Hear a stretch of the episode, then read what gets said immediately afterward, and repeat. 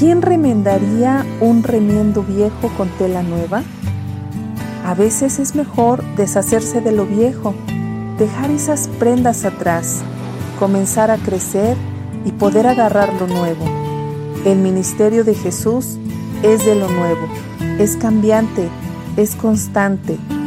Hay que aprender a soltar. Bienvenidos a este episodio número 25 de Perlas de Fe, conversaciones que transforman. Gracias por estarnos acompañando y descubrir juntos perlas valiosas. Comenzamos.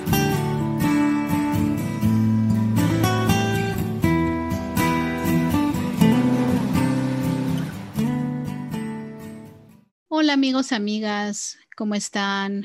Qué gusto poder saludarlos en este día. Estamos Karen y yo, eh, Eren, aquí en Canadá, Karen en México. Estamos en este día, por cierto, extrañando a nuestra amiga Ale. Eh, Ale está en México, ya lo comentamos el podcast anterior, está teniendo un tiempo de vacaciones y estamos deseándole desde aquí, desde el podcast, pues lo mejor para Ale, que, que disfrute del sol de México, de su gente, de su comida. Ayer tomó una foto muy bonita, creo que estaba comiendo tamalitos, en fin, muy, muy bien. em, todo lo que, lo que México tiene, ¿no? Para nosotros. Y como Ale y yo vivimos en Canadá, la verdad es que sí disfruta mucho cuando va para allá a ver a su familia. Y por cierto, que tomó un video de unas tortuguitas que estaban yendo hacia el mar, también me pareció excelente todo ese viaje que está haciendo Ale por allá. Ale, te mandamos un abrazo. Y aquí estamos, pues listas para continuar con nuestro podcast.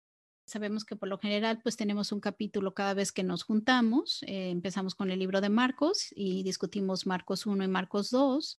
Pero eh, en este día vamos a hacer un poquito una excepción, ya que yo voy a regresar un poquito a la segunda parte de Marcos, en una sección que la verdad tenía muchas ganas de compartir con ustedes y vamos a, discutir un poquito de esa parte. Y ya Karen viene y ella va a compartir obviamente Marcos 3. Entonces, este Marcos es un libro que tiene muchos eventos en cada capítulo y la verdad, cuando compartimos en el podcast, a veces nos saltamos a ciertos capítulos, ciertos, perdón, secciones de capítulos, ya que es muy rico el capítulo. Eh, con eso ya entro yo y les voy a leer una sección de escritura. Estoy en Marcos en el capítulo a 2, versículo 18, y dice discusión acerca del ayuno. Cierta vez que los discípulos de Juan y los fariseos ayunaban, algunas personas se acercaron a Jesús y le preguntaron, ¿por qué tus discípulos no ayunan? Como lo hacen los discípulos de Juan y los fariseos. Jesús les contestó, ¿acaso los invitados de una boda ayunan mientras se festejan con el novio? Por supuesto que no, no pueden ayunar mientras el novio está con ellos. Pero un día el novio será llevado y entonces sí ayunarán. Además, ¿a quién se le ocurriría remendar una prenda vieja con tela nueva? Pues el remiendo nuevo encogería y se desprendería de la tela vieja, lo cual dejaría una rotura aún mayor que la anterior. Y esta parte es la que yo les quería compartir en este día. Saben, Jesús viene a hablar, hablarnos de algo nuevo, ¿no? Y dice la escritura, ¿a quién se le ocurre remendar una prenda vieja con tela nueva? Lo que me hizo pensar esta sección es que para poder caminar en la vida cristiana, hay veces hay que deshacerse de lo viejo, ¿no? Y pues, ¿cuáles son las prendas de las que me hizo reflejar aquí? Pues, eh, de manera personal les quiero contar, pues como mamá, eh, cuando tuve a mi hija, eh, hay ciertas prendas mm, de las que me tuve que deshacer, ¿no? La prenda de cuando le daba de comer a mi hija, pues es la prenda de esa mamá de un bebé, ¿no? Que tiene ciertas manchas, ciertas rupturas, ¿no? Por estar cargando, por, por llevarla a dormir, etcétera. Después, cuando ya creció, tuve que deshacerme de otra prenda y esa prenda era la prenda de la niñez. Y ahí también pues en esa prenda llevaba muchas bolsas, llevaba cosas que le tenía que dar, llevaba cosas que le tenía que estar preparada para cuando ella, las necesitara. La, la, siguiente prenda de la cual yo también me tuve que deshacer fue eh, recientemente cuando mi hija se convirtió en adulta. En esta fase de los 19 años que ella tiene, pues qué prenda es la que de la que pues me tengo que deshacer, ¿no? Y sí, la prenda que, que es la de, estar ya más independientes, ¿no? Es, eh, es una prenda diferente, eh, viene con unos colores distintos, unos colores más independientes, se acomoda diferente y ella ya en esta fase de ser adulta, pues ya no depende tanto de mí. Entonces, para poder yo moverme a esta siguiente fase, tuve que dejar esa prenda en la que le ayudaba, le tomaba de la mano y era ya ahora, ella camina independiente de mí y ya puede tomar sus propias decisiones. Saben, en la vida, para poder agarrar lo nuevo de lo que nos habla Cristo aquí, dice, ¿a quién se le ocurre remendar una prenda vieja con tela nueva? Pues para eso hay que agarrar lo nuevo, dice Jesús. El remiendo nuevo encoge y se desprende de la tela vieja. El ministerio de Jesús es de lo nuevo. Saben, los maestros de la ley le cuestionaron a Jesús porque tenían miedo de dejarlo viejo. Ellos se aferraban a lo anterior. Pero yo les digo hoy, para empezar con lo nuevo, hay que aprender a soltar lo viejo. Hay que llevar esas prendas, ponerlas en una bolsa, hacer una donación y empezar a limpiar todo lo que es anterior, lo antiguo, lo, lo que ya pasó, lo que ya nos sirvió, lo que ya usamos y de lo que ya nos podemos deshacer y soltar. Y aprender a agarrar lo nuevo. En la vida cristiana es así. Saben, Cristo nos trae lo nuevo, el ministerio de lo nuevo. Y aquí está una escritura que les quiero compartir en 2 Corintios 5, 17. Dice, esto significa que todo el que pertenece a Cristo se ha convertido en una persona nueva. La vida antigua ha pasado, una nueva vida ha comenzado. Y eso es lo más increíble de la vida cristiana, es empezar con lo nuevo, el llegar a, una renovación y seguir a Cristo en el ministerio de lo nuevo, que es la vida eterna y la salvación a través de Él. Este pequeño mensajito les tenía esta mañana y espero que les sirva. Wow, Eren. Eh, me hiciste pensar muchísimas cosas. De verdad que sí, me, he quedado con mucho aprendizaje con esto que has compartido hoy. Me hiciste recordar a Jesús con Nicodemo cuando le decía que teníamos que nacer de nuevo. Comentas que el ministerio de Jesús es de lo nuevo y que es cambiante.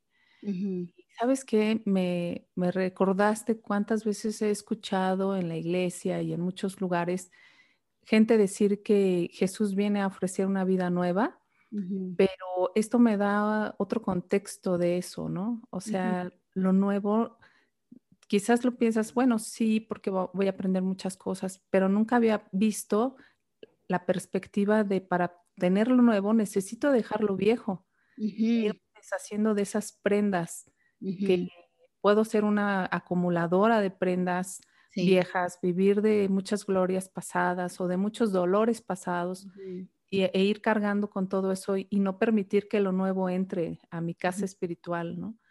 Pero, wow, de verdad que te agradezco tanto que lo hayas preparado de esta forma porque me dejas mucho aprendizaje y, y me encanta lo último que comentas, aprender a soltar, aprender a soltar lo que no sirve, no se puede remendar una prenda vieja con algo nuevo, ¿no? Hay que sacarla totalmente, donarla, me gusta como lo dices, dónala, sácala, tírala a la basura si ya no sirve, pero sácala, ¿no? Y no tener miedo, yo creo que a veces es el miedo el que nos, nos hace de agarrar las cosas viejas, ¿no? O sea, yo creo que mucha, veo, ¿no? O sea, muchas personas que tenemos o que tienen miedo de dejar lo viejo no sé, cuando te imaginas cuando un bebé empieza a caminar, ¿no? ¿Qué haces? Que suelta, es que suelta, suelta la mamá, suelta el mueble y el bebé toma los pasos, ¿no? Hacia adelante solo, ¿no? Es como, es soltar. Y entonces yo creo que esa parte del soltar es muy importante. Creo que también en la vida cristiana, ¿no? Cuando venimos a Cristo, tenemos que tener una mente completamente abierta, aceptar una nueva enseñanza que tal vez nunca hayamos escuchado, eh, con el caso de Jesús, ¿no? En aquella época, que creo que el shock era esa nueva enseñanza que, Cristo tenía para, para ellos, para todos, ¿no? Era lo nuevo, ¿no? Era lo nuevo. Y eso, e, eso le causó, ¿no? Muchos, muchos problemas con los maestros de la ley, con los religiosos de aquella época, ¿no? Porque no pueden abrir su mente a lo nuevo, ¿no? Y nosotros creo que hay que reflexionar en eso en abrir, soltar, soltar lo viejo y abrir la mente a lo nuevo, ¿no? A la renovación que, que nos trae una vida cristiana, ¿no? Sí, y sabes que también el cómo comparaste em, este proceso de ir dejando, ir soltando con, con tu hija, ¿no? Con un ser querido, en este caso con los hijos, también me hace pensar que debemos de ir aceptando los cambios constantemente. Si no vamos con ellos en ese proceso de cambio, nos vamos a quedar en el pasado pensando que nuestros hijos son unos pequeñitos, unos unos niños. Sí, no aceptamos sus cambios, ¿no? Cuando ya son adolescentes, ¿cuántos problemas no hay de familias que no, no aceptan que él ya es independiente, que ella ya eh, tiene sus propios gustos en la moda, en la música, que toma sus nuevas ideas y que ya no vamos a influir tanto como lo hacíamos cuando eran niños. Y entonces vienen las grandes guerras familiares, ¿no? Las eh, brechas. Pero Sí, es, muy interesante lo que comentas. Creo que hay mucho de dónde poder sacar y reflexionar, ¿no? Lo importante que es ir dejando lo viejo. Soltando. soltando. Así es, Karen, así es. Muchas gracias. Qué bueno que te sirvió. No, mucho, de verdad que sí. voy, a, voy a quedarme estudiando ese punto, ¿eh? Muchas gracias. Pues eh, yo quiero compartirles, amigos, aquí Marcos 3, Fíjense que la otra vez les platicaba sobre el enojo en el podcast anterior. Si es que no han tenido la oportunidad de escucharlo, les invito a que puedan hacerlo. Es Marcos 2, en donde les platicaba un poco sobre cómo el enojo puede llegarse a ser parte de una adicción en nuestras vidas y las repercusiones en enfermedades y enfermedades incluso hasta, hasta mentales, ¿no? Que podemos generar por no eh, poder soltar las emociones como el enojo. Y justamente hoy en Marcos me encontré algo maravilloso que quiero compartirles y para eso pues me voy a permitir leerles. Dice que Jesús sana en el día de descanso. Jesús entró de nuevo en la sinagoga y vio a un hombre que tenía una mano deforme. Como era, el día de descanso, los enemigos de Jesús lo vigilaban de cerca. Si sanaba la mano del hombre, tenían pensado acusarlos por trabajar en el día de descanso. Jesús le dijo al hombre con la mano deforme, ven y ponte de pie frente a todos. Luego se dirigió a sus acusadores y les preguntó, ¿permite la ley hacer buenas acciones en el día de descanso o es un día para hacer el mal? ¿Es un día para salvar la vida o para destruirla? pero ellos no quisieron contestarle. Jesús miró con enojo a los que lo rodeaban, profundamente entristecido por la dureza de su corazón. Entonces le dijo al hombre, extiende la mano.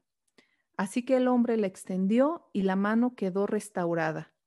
Los fariseos salieron enseguida y se reunieron con los partidarios de Herodes para tramar cómo matar a Jesús. Este pasaje termina ahí. Ya no hay una continuación del pasaje de qué ocurrió con el enojo de Jesús. ¿Qué hizo Jesús con esta emoción? Porque aquí Jesús eh, profesa dos emociones que están anotadas en este evangelio. Dice que sintió enojo, miró con enojo. No, no imagino a Jesús mirándolos, qué expresiones físicas muestran el enojo, ¿no? Quizás una mirada muy profunda, quizás un ceño fruncido. No sé cómo haya él mirado, pero aquí está registrado que él miró con enojo, estaba enojado. Entonces, y además dice profundamente entristecido. Es decir, su rostro también reflejaba esta decepción que había porque no había una respuesta. Estos hombres nada más buscaban matarlo, pero no buscaban una reflexión, no buscaban el aprender, buscaban la manera de acusarlo. Y entonces actuó, ¿no? Le, dice al hombre, extiende la mano y él queda y con la mano restaurada.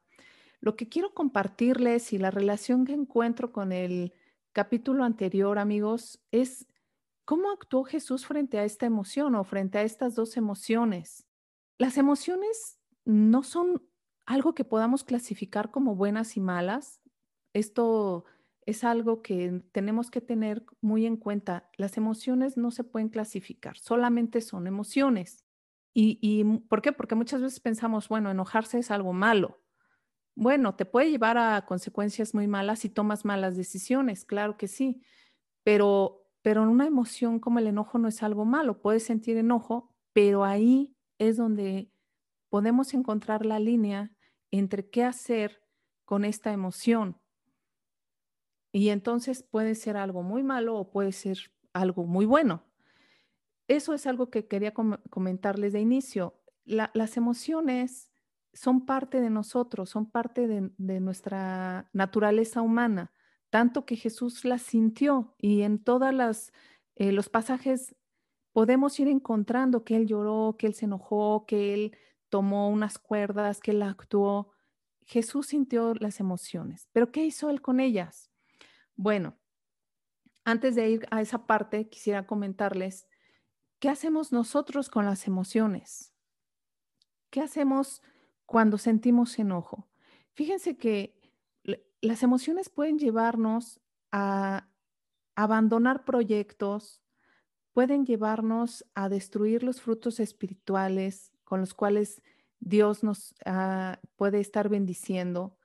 Podemos destruir una vida, solo por emoción podemos abandonar a personas, podemos reaccionar de forma incorrecta, lastimar, podemos ser superficiales, podemos actuar sin caridad y sin argumentos. ¿Por qué? Porque podemos eh, refugiarnos en estaba yo muy enojado o estaba muy entristecido. Podemos ser em, de muchas formas con las emociones. Y en esta sociedad en la que estamos inmersos, nos han enseñado que pues no pasa nada, ¿no? O sea, es que estabas enojado. Saben, yo conozco a una persona que perdió su casa y estuvo en la cárcel porque se enojó tanto con un taxista que se bajó y lo golpeó de tal manera que lo dejó casi muerto. Y entonces cuando él despertó del enojo, ya estaba detenido y fue a la cárcel y pagó un tiempo ahí y además tuvo que pagar mucho dinero, tanto que tuvo que vender su casa y perdió la casa de que su padre le había heredado y, su familia y todo. Bueno, fue algo terrible, fue una consecuencia de esta forma de actuar. Entonces, todas las emociones pueden llevarnos a tener consecuencias de, de, acuerdo a cómo nosotros las manejamos. Podemos ser susceptibles, podemos considerar este, me vio mal, no me ama, eh, esa persona no me quiere, no soy parte de, su vida, porque no me contestó un mensaje, ¿no? Hoy con la generación de cristal, este no me contestó el mensaje, ya los voy a, ya voy a dejar el grupo y abandonan un grupo porque piensan no me tomaron en cuenta, eh, no puso un corazón o no me, no, no contestó rápido, no sé. Todas estas cuestiones que vivimos de forma cotidiana pueden provocar en nosotros reacciones. Pero es ahí donde yo les hacía ese rato la pregunta, ¿qué hizo Jesús?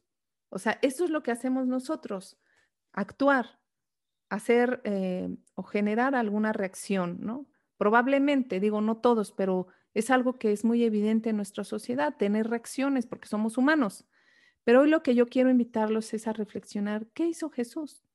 Jesús los vio profundamente triste, vio la dureza del corazón, estaba enojado y todo, pero ¿saben qué hizo? Continuó. Dice, él desde un inicio, él tenía la intención de sanar a este hombre, pero también quería confrontar a, los, a, sus seguidores. Pero al final, él dice que le dijo al hombre, extiende la mano. El hombre le extendió y la mano quedó restaurada. Si ustedes continúan leyendo este capítulo, van a ver que después Jesús va al lago, sana gente, prepara una barca, o sea, pasa un tiempo espiritual con, los discípulos, etcétera. Él continúa su vida, no se estanca en la, en la emoción, que sin duda sintió, que estaba en su, eh, en su cuerpo, pero él continuó la vida no hubo una reacción negativa, hubo un confrontamiento con estos hombres. Él quería hacerlos reflexionar, pero después de todo continuó. Y me, hace pensar, Eren, en lo que comentabas, ¿no? Dejar los remiendos, lo que no nos sirve, irlo dejando. Él, él lo dejó y continuó adelante. Entonces, hoy aprendo, amigos, de este pasaje, ya para terminar, aprendo que, bueno, las emociones están, porque van a estar, son inherentes al ser humano, pero hay que tener mucho cuidado con lo que hacemos con ellas cómo reaccionamos después, ¿no? ¿Cómo las tomamos? Van a, van a aparecer, sí, todo el tiempo. Ser cristiano no nos exime de las emociones, para nada, porque el mismo Jesús, siendo Jesús, tenía emociones y aparecían en su, en su persona. Pero ¿qué hacemos con ellas? Esa es la gran pregunta. Me gustaría mucho que, que también ustedes nos compartieran. ¿Tú qué haces con las emociones, no? ¿Cómo trabajas con ellas y hacia dónde te han llevado? Y bueno, pues esto es lo que hoy quería yo compartirles. Gracias, Karen. La verdad es que, eh, bueno, una lección muy sabia, ¿no? O sea, Jesús en su enojo, porque le da enojo, em, él sana, él sana, él continúa con el plan, él no se desvía, él no, no se lleva, no se deja llevar por el enojo a caminos en los que a veces no podemos regresar, ¿no? Fíjate que el enojo tiene consecuencias, siento yo o sea, esas consecuencias como la del ejemplo que nos das, ¿no? De la persona que pierde su casa, pierde todo, ¿no? Por dejarse llevar por el enojo. Yo creo que aquí viene el control propio. Obvio, no es fácil decirlo, no es fácil decirlo cuando estamos en medio de la emoción del enojo. Es ese control propio, ¿no? El decir no dejarte llevar y ser prisionera del enojo, sino liberarte del enojo para poder hacer lo que es bueno. En el caso de Jesús lo hizo, ¿no? Siendo humano, porque él sintió enojo. Y fíjate, la otra parte, Karen, es que dice que él se enojó al ver la dureza del corazón, ¿no? Algo que le causó enojo es esa dureza de corazón. Es un enojo eh, justificado de Jesús por la dureza del corazón de los hombres, pero aún así, después de ser justificado, no dejó eh, que el enojo lo atrapara, ¿no? Y lo llevara en una dirección opuesta una dirección contraria. ¿Cuántas veces no nos hemos enojado y decimos cosas de las que después nos arrepentimos? O sea, eh, de la que dices, quisiera remover mis palabras o por qué lo dije, ¿no? ¿Por qué lo dije? Mm. Porque el enojo nos fuerza a decir a veces cosas que lastiman, ¿no? Y es muy difícil a veces recobrar lo que ya se dijo, ¿no? Porque ya lastimamos, ya el daño ya está hecho, ¿no? Ya se perdió esa casa, ya se fue a la cárcel, ¿no? Depende de los grados de enojo a los que puedas llevar, ¿no? O puedes, como dices tú, y me gustó mucho esa parte, dejar una, una, una relación o una iglesia o una congregación o un círculo de amistad que tal vez era bueno para ti, simple y sencillamente eh, porque el enojo dejó, dejaste que, no sé, que se te endureciera el corazón con ese enojo, ¿no? Con no saber cómo manejar, ¿no? Y Karen, otra parte que se me hace muy importante decirla es, hay que ser reales porque el enojo es parte de quienes somos nosotros como seres humanos, ¿no? La parte del enojo creo que todo lo experimentamos en un punto u otro, ¿no? Y es cómo manejarlo, ¿no? Cómo manejar ese enojo, ¿no? Fíjate que sí, Eren. Sí, sí, yo creo que si tuviera que decir qué es lo que, lo que mm, contrapone al enojo, es el dominio propio. O sea, e, el enojo va a existir, va a aparecer, sí. Nos enoja ver algo injusto, puedes ir por la calle y ver que alguien golpea a un niño, no sé, cosas cotidianas que te enojan, ¿no? A un perrito o que alguien abandona un gato, no sé, hay cosas que te enojan como, como qué le pasa a la sociedad, etcétera. Sí. Pero el dominio que tú tengas de esa emoción es lo que va a hacer la diferencia. Porque también, o sea, a lo mejor este amigo que te digo podría haber eh, visto la injusticia del taxista. ¿Y cuántas veces no nos pasa que vamos manejando y alguien se mete mal, se pasa el semáforo, etcétera, te enoja? Sí. Pero entonces viene la parte del dominio propio, que dices, ok, estoy enojado, ya pasó, respira, ¿no? Hacer un ejercicio de voy a controlar mi enojo, voy a pensar qué voy a hacer con esto que siento y entonces ahora sí, seguir adelante. O sea, no te puedes enganchar en algo como eso. Tienes continuar y quizás actuar, o sea, si te encontraste un gatito, ah, rescátalo, dalo en adopción, actúa, o sea, esas partes como hizo Jesús, ¿no? Él continuó, él sanó, siguió haciendo su, trabajo en el ministerio que él, que él ya tenía, que él ya había resuelto en, ese tiempo, pero, pero no se enganchó con las situaciones que ocurrían, no, cambió la dirección de su vida por, por una emoción. ¿No? Y fíjate que llega hasta el punto en el que vamos a hablar un poquito más adelante, la punta de la cruz, ¿no?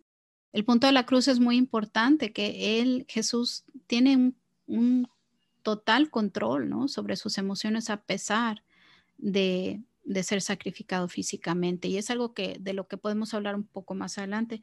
Algo que les quería compartir, Karen, en la escritura de Gálatas 5, y que es importante entender es la vida en el espíritu. Y esto para esto que no, de lo que estamos hablando, que es el, control propio y todo, es una vida que se disfruta a través del espíritu. Y dice, así que les digo, vivan por el espíritu, no y no seguirán los deseos de la naturaleza pecaminosa, porque ésta desea lo que es contrario al espíritu, ¿no? Y el espíritu desea lo que es contrario a ella, ¿no? Y los dos se oponen a sí mismo.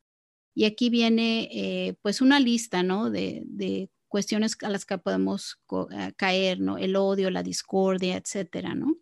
Y entonces en el 23 de esta Gálatas 5 dice, humildad y dominio propio son partes de los frutos del Espíritu. Y esta es la parte que les quería compartir, es siempre hay esperanza en Cristo, ¿no? El fruto del Espíritu es amor, alegría, paz, paciencia, amabilidad, bondad y fidelidad. Todo eso requiere del Espíritu y requiere de ese control y ese dominio propio. Y lo más importante, humildad y dominio propio. Wow. Sí. Entonces todo esto viene en la vida en el espíritu. No hay que olvidarnos de eso, que no estamos solas en esta batalla del enojo, ¿no? Exactamente. Y fíjate, Eren, que no es exclusivo de los, de los cristianos o de los que eh, seguimos a, Cristo. Estaba recordando que los programas, planes y programas por lo menos aquí en México, no, no sé en Canadá, pero por lo menos aquí en México y en otros países, eh, incluyen ya esta parte de la autorregulación, ah, del dominio, ¿no? De tus emociones. Hoy hay programas muy fuertes y se están llevando a cabo por todo esto de la pandemia, porque muchos de nuestros chicos y familias, pues, han tenido pérdidas, etcétera, situaciones muy tristes, ¿no? Pérdidas de todo tipo y se está trabajando eh, la regulación emocional con ellos y me hace pensar qué importante es para el ser humano el desarrollar esta, estas habilidades, estas competencias. Pero dos mil años atrás, Cristo ya lo sabía. Sí. ¿No? O sea, dos mil años atrás y más tiempo atrás, Él nos habla del dominio propio, del regularnos, de lo importante que es vivir una vida con el dominio, ¿no? Dice por ahí una escritura que el hombre es capaz de dominar bestias salvajes y, ganar batallas, pero si no se gana a sí mismo y no se domina a sí mismo, de nada sirve, ¿no? Exacto. Y no sentirse, eh, yo pienso a veces para, yo honestamente les voy a ser honesta, el enojo no es algo con lo que sea mi debilidad, no algo que yo, que yo batalle, ¿no? Sí lo he sentido y sí lo siento y frustración y enojo son obvio parte de mi vida diaria, pero fíjense que algo que pienso también es al venir a Cristo es tener esa esperanza eh, con nosotros que podemos, podemos tener victorias en estas áreas también, ¿no? A través de la oración, a través de la lectura de la Biblia, a través de, unirse a grupos ¿no? de apoyo, de hermanas, de hermanos que te pueden escuchar, ayudar y apoyar a sobrellevar ese enojo, ¿no? Así es. Que tal vez sea algo con lo que tengas que trabajar por mucho tiempo, ¿no? Digo, no es convertirse en cristiano y ya soy feliz, ¿no? O sea, es sí, pero tengo paz, ¿no? Dios nos da la paz, pero es trabajar, ¿no? Es trabajar. Mucho, mucho, Yo, yo sí soy, yo sí soy una, una rehabilitada del enojo porque yo sí soy de esas personas que me enojan muchas cosas, ¿no? Eh, y, una vez me dio mucha tristeza porque mis hijos nos describíamos en una dinámica familiar y este y, los dos coincidieron y mi esposo en que uno de mis defectos era el enojo, ¿no? Y yo dije, ah, y me enojé. no es cierto. no, es... me enojé. No, no, no. Este, híjole, me, me, pegó porque yo, según, yo ya lo, estaba trabajando y por muchos años ha sido algo que he tenido que pelear, como dices, pedir ayuda, orarle a Dios. Dios, dame dominio propio en mi enojo, ¿no? En no actuar, en, en no gritar cuando estoy molesta, en, eh, o no decir algo que hiera. Sí, es algo muy difícil. O sea, dominarse es difícil, pero he ido aprendiendo, ¿no? Como lo comentábamos la vez pasada, este, somos enfermos, ¿no? estamos en rehabilitación y lo maravilloso es saber que está ahí la medicina, que es Jesús, el, médico, que es Jesús. Totalmente, Karen, totalmente. Pues esta es la parte, creo yo, donde cerramos eh, este episodio. Y bueno, les queremos agradecer por estarnos escuchando. Eh, gracias por estar con nosotros. Nosotros vamos a ir evaluando y comentando en el, libro de Marcos. Realmente tenemos varios capítulos que abarcar. Son capítulos muy largos. Entonces, igual y los vamos a estar dividiendo en, dos secciones, pero eso este, lo vamos a planear ya. Y bueno, quédense con nosotros, acompáñenos, escríbanos si es que tienen alguna pregunta o si quieren eh, contribuir con el podcast para decirnos cómo, cómo han eh, dominado ciertas emociones como la del enojo, como el del dejar ir, ¿no? Eh, y bueno, y si necesitan ayuda o conocer más de Cristo, también conéctense con nosotros. Tenemos unos grupitos que estamos comenzando de círculos bíblicos, de lectura, etcétera, etcétera, para poner dinámicas para todos, para poder acercarnos más a, a Dios y conocer el camino hacia Él. Eso es todo y que tengan una muy bonita semana. Hasta luego. Hemos llegado ya al final de este episodio número 25. Estamos muy contentas de que hayas escuchado hasta el final. Recuerda que si quieres escribirnos o enviarnos algún comentario, puedes hacerlo a perlasdefe.gmail o si no, puedes escribirnos también a nuestras redes sociales. Hasta la próxima.